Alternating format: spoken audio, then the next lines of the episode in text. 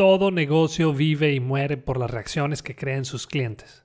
No olvides que tu negocio va a sobrevivir y va a crecer siempre y cuando entendamos que nuestro cheque de cada quincena viene de cada uno de nuestros clientes.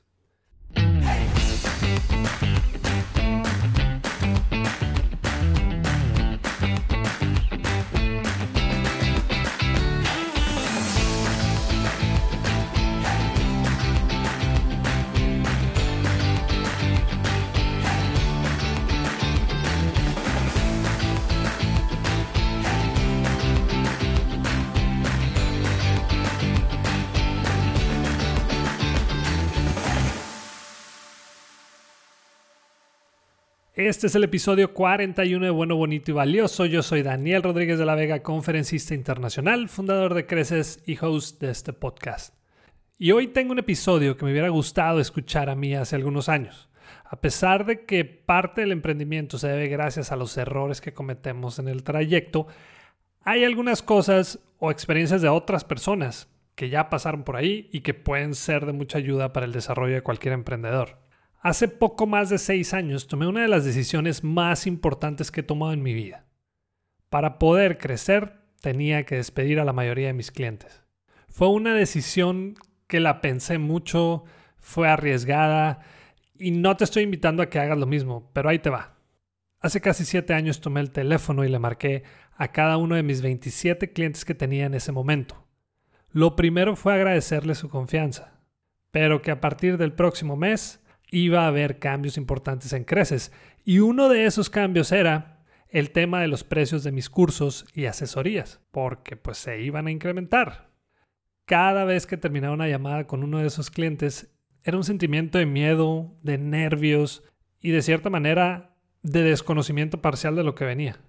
De esos 27 clientes que tenía, solo 3 decidieron quedarse conmigo. Solo ellos me dijeron, adelante Daniel, nos ha gustado lo que hemos visto y conseguido y seguimos contigo. Daniel, pero ¿por qué se te ocurrió hacer algo así? Eran varias razones, pero la principal era que quería atender de una mejor manera a esos clientes que valoran mi trabajo y los resultados que doy. También quería enfocarme en mi cliente ideal, quería formar una base de buenos clientes y así poder atraer más de esos clientes. Y cuando digo buenos clientes no quiere decir que los demás eran malos, para nada solo que no éramos el uno para el otro. Claro que no dejé tirados a los otros 24. Les conseguí a alguien más que los podía seguir apoyando de acuerdo a sus necesidades.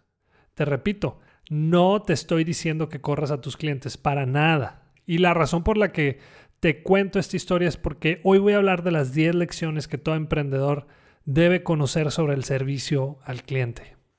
Cuando vamos empezando nuestro propio negocio, nos enfocamos más que nada en nuestro producto o servicio que ofrecemos, pero casi nunca nos enseñan a cómo crear relaciones a largo plazo con nuestros clientes. Así que comenzamos con las 10 lecciones. Lección número 1.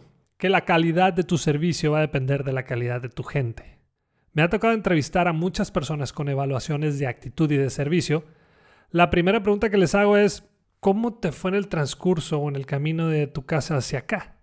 En un muy alto porcentaje las respuestas son negativas. Son algo como, hombre, un calorón, no, es que la cosa está muy difícil, ya sabes. Eso no significa que sea una mala persona, pero si quieres lograr ese servicio fuera de serie, necesitas gente con actitud de servicio. Sobre todo en las áreas donde se atiende directamente a los clientes. Son esas personas que inmediatamente te dicen, hey, ¿en qué te ayudo? Contrata la actitud y entrena las habilidades. Dos, no prometas cosas que sabes que no vas a cumplir. Por lo general, cuando el emprendedor va comenzando su negocio con tal de conseguir su primera venta, puede llegar a prometer cosas que sabe que no va a cumplir. Pero te voy a decir una cosa, tus clientes prefieren saber la verdad. Muchas veces solo te están poniendo a prueba, quieren saber si pueden confiar en ti y viceversa. Así que te recomiendo ser claro, transparente en todos los sentidos y vas a ver cómo lo valora tu cliente. Hace poco un cliente me dijo, Daniel, ¿me garantizas que voy a vender más con tu asesoría? Y le dije, le fui honesto, yo no puedo garantizarte eso al 100%, porque no sé si mañana va a haber otra pandemia. Pero lo que sí te puedo asegurar es que voy a ayudarte a que tengas personas más preparadas para realizar su trabajo. y eso se va a, hacer, se va a ver reflejado en tus ventas. Lección número 3. Que un cliente satisfecho no nos garantiza su regreso. Ponte a pensar en esas veces que pasas por un lugar y te preguntas, ¿por qué no regresé aquí si estaba tan bueno? Hoy en día un cliente satisfecho no nos garantiza que vaya a regresar. Por lo tanto, tenemos que crear experiencias únicas y memorables que los hagan pensar y acordarse de nosotros una y otra vez. La satisfacción del cliente no importa mucho, pero la lealtad del mismo, esa sí no tiene precio. 4. Que tus empleados tratarán a tus clientes de la manera en cómo los trates a ellos. ¿Quieres que tus empleados den ese servicio al cliente que siempre has soñado? Pon el ejemplo y trátalos de la manera en que quieres que traten a tus clientes, incluso un poco mejor. Además, es la capacitación más sencilla y más económica que vas a encontrar en el mercado. Lección número 5. Que no tengas un sistema o proceso para darle seguimiento a las quejas. Hoy en día, los clientes te van a dar de 0 a 2 oportunidades cuando te equivocas con ellos. Los clientes no esperan que seas perfecto, pero sí esperan que les resuelvas su problema cuando algo sale mal. Diseña un proceso sencillo y sin tanta burocracia en el tema de quejas, sobre todo porque la mayoría de ellos no se quejan. 6. Que tus clientes no son transacciones, sino personas. Muchos emprendedores, sobre todo los jóvenes, con la finalidad de hacer dinero rápido se olvidan que están tratando con seres humanos. Recuerdo muy bien un día que fui a Starbucks y al querer pagar con mi tarjeta, la persona que me estaba cobrando me dice, señor Daniel, estos cafés van por mi cuenta. Le pregunté si mi tarjeta pues, había sido rechazada y su respuesta volvió a ser, señor Daniel, yo los invito, no se preocupe. ¿Por qué lo hizo? Porque ellos saben que yo valgo más que esos 100 pesos que yo iba a gastar ese día con ellos. Ellos ven al cliente a través del tiempo no como una transacción. Lección número 7.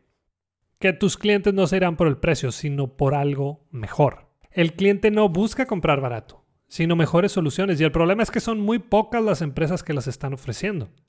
Tu cliente te va a dejar porque el producto en otro lado era de mejor calidad, porque en otro lado le dan una mejor atención y un mejor servicio y porque en otro lado le dan una mejor solución. Quitémonos esa idea de que nuestros clientes solo buscan precios, porque si así fuera, solo existirían productos baratos y la verdad es que no es así la cosa. 8. Que para conseguir a un cliente te tomará mucho tiempo, pero solo unos segundos perderlo. Los clientes ya no llegan por sí solos, así como sucedía en el pasado. No más saca cuentas de cuánto tiempo y dinero te cuesta conseguir a un cliente, pero sobre todo recuerda a esos clientes que así como llegaron, se fueron. No des por un hecho que tus clientes van a seguir contigo por mucho tiempo. Cuídalos. Lección 9. Que la publicidad te va a traer al cliente a la puerta de tu negocio, pero lo que sucede de ahí en adelante es tu responsabilidad. De nada te va a servir invertir mucho dinero en publicidad si tus clientes están llegando a tu negocio o a tu página web solo para darse cuenta de que tus productos y servicios no son de calidad. Date la oportunidad de invertir en tus clientes y ellos se van a hacer cargo de hablar de ti positivamente. Y lección 10. Que lo único peor de capacitar a una persona y que se te vaya es no hacerlo y que se te quede. El pretexto más común de algunos empresarios para no invertir en capacitación es ¿para qué lo capacito si después se me va a ir? Si piensas que ese es el problema, imagínate lo que pasa cuando no lo entrenas y se te queda. No culpes a tu personal por no dar un buen servicio. Date el tiempo de entrenarlos, de capacitarlos en esa área. Como se comentó en uno de los puntos anteriores, pon el ejemplo. No olvides que nuestro negocio va a sobrevivir y va a crecer siempre y cuando entendamos que nuestro cheque de cada quincena viene de cada uno de nuestros clientes.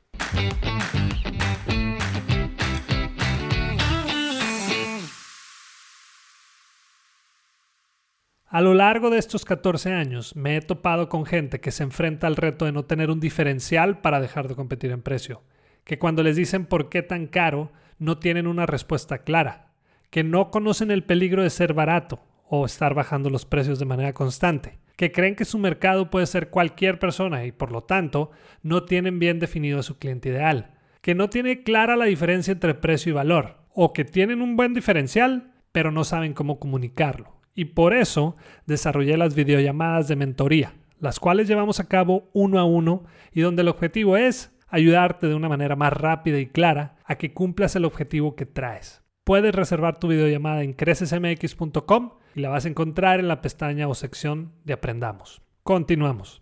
Y vámonos ahora sí de una vez a la sección de preguntas y respuestas. Si no has mandado la tuya, no sé qué esperas, así que la puedes enviar a cualquiera de mis redes sociales y si es buena, la escojo para que aparezca en uno de los próximos episodios. La primera pregunta la mandó Checo.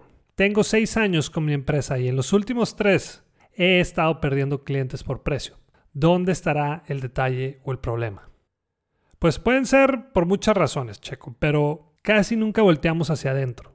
No es en mala onda lo que te voy a decir, pero es solamente para que hagas una autoevaluación. Por lo general y la mayoría de las veces los clientes no se van por el precio, sino por algo mejor.